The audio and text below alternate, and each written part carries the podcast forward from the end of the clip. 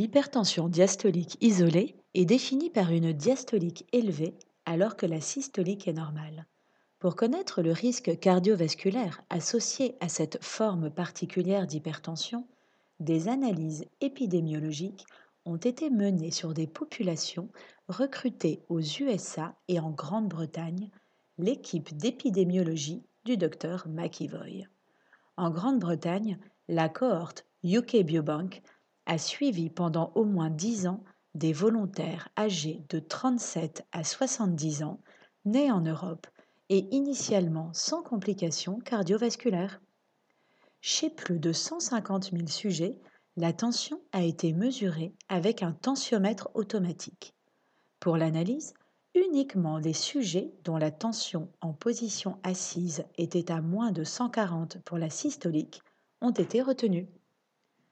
Dans cette population, l'hypertension diastolique isolée a concerné 6% des sujets lorsque la définition européenne était appliquée, soit une tension diastolique de 90 et plus et une tension systolique de moins de 140.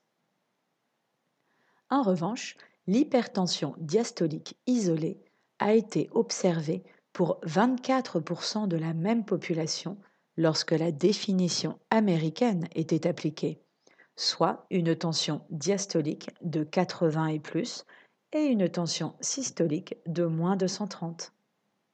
Par comparaison au sujet avec une tension diastolique normale, le risque de complications cardiovasculaires a été retrouvé comme comparable lorsque la tension diastolique isolée était définie comme inférieure à 90 mais il a été observé une augmentation faible mais significative du risque de complications cardiovasculaires lorsque la tension diastolique était de 90 et plus, en particulier chez les femmes et chez les sujets non traités par antihypertenseurs. En conclusion, les études sur le risque de l'hypertension diastolique montrent qu'une tension diastolique à moins de 90 n'expose pas à une élévation du risque de complications cardiovasculaires si la tension systolique est normale.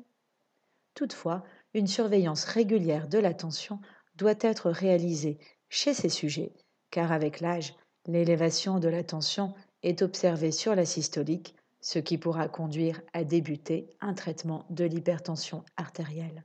Pour accéder aux articles publiés par l'équipe du Dr McEvoy sur ce sujet, rendez-vous sur le site frhta.org.